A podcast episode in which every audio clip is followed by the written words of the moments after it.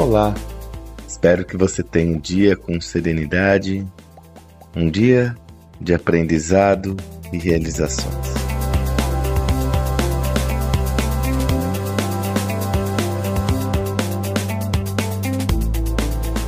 Você sabe a diferença de colher mandioca e colher manga?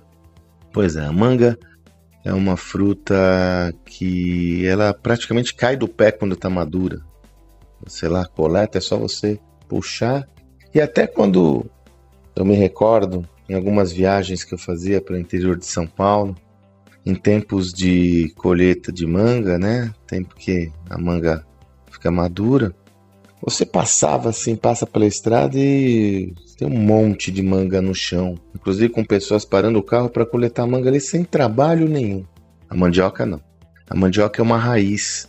Para você colher a mandioca, você tem que fazer um esforço bastante grande, abrindo o terreno onde ela está plantada, cavando aquele terreno, puxando. Putz, é uma força incrível. Muito diferente você colher mandioca ou você colher manga. Pois em tempos mais instáveis como o atual, eu costumo dizer que nós estamos na época da colheita de mandioca, não na época da colheita de manga.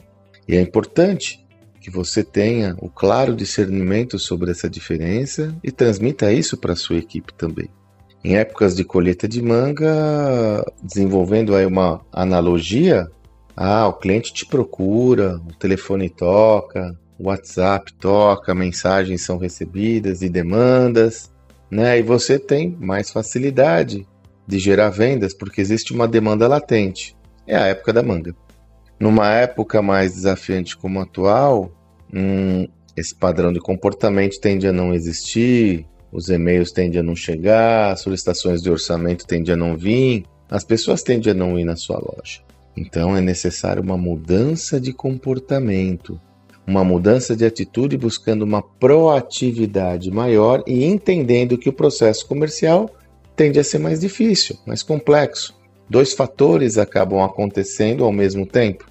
O processo decisório tende a ser mais lento, as vendas demorarem mais a acontecer e a percepção do risco do, de risco do cliente ser maior.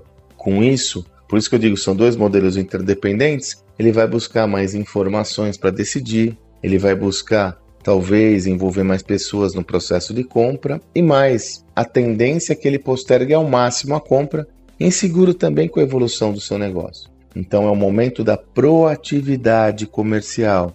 É o momento de você estar mais próximo ao seu cliente e principalmente se comprometer claramente em criar valor ao seu cliente constantemente antes mesmo de extrair valor. Qual que é a diferença?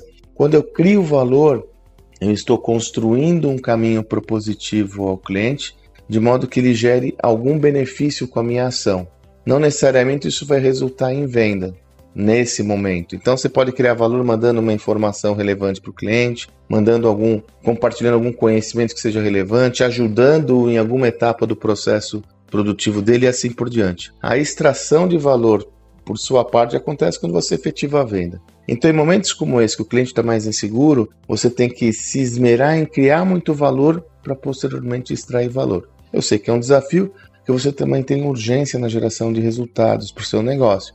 Porém, não afaste o cliente da sua alça de mira.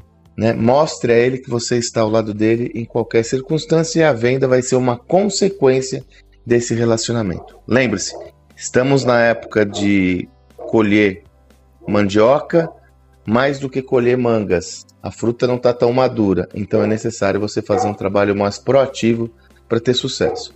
Cabeça fria, tranquila, serenidade, tire o foco do problema, olhe a solução. Lembre-se que os resultados necessários para você passar por situações difíceis geralmente estão fora da organização, ou seja, no mundo do cliente. Controle ao máximo os custos da sua operação e vamos navegar por mais esse mar turbulento que daqui a pouco as coisas estabilizam e você consegue ter condições de gerar mais resultados, mais e melhores resultados no seu negócio.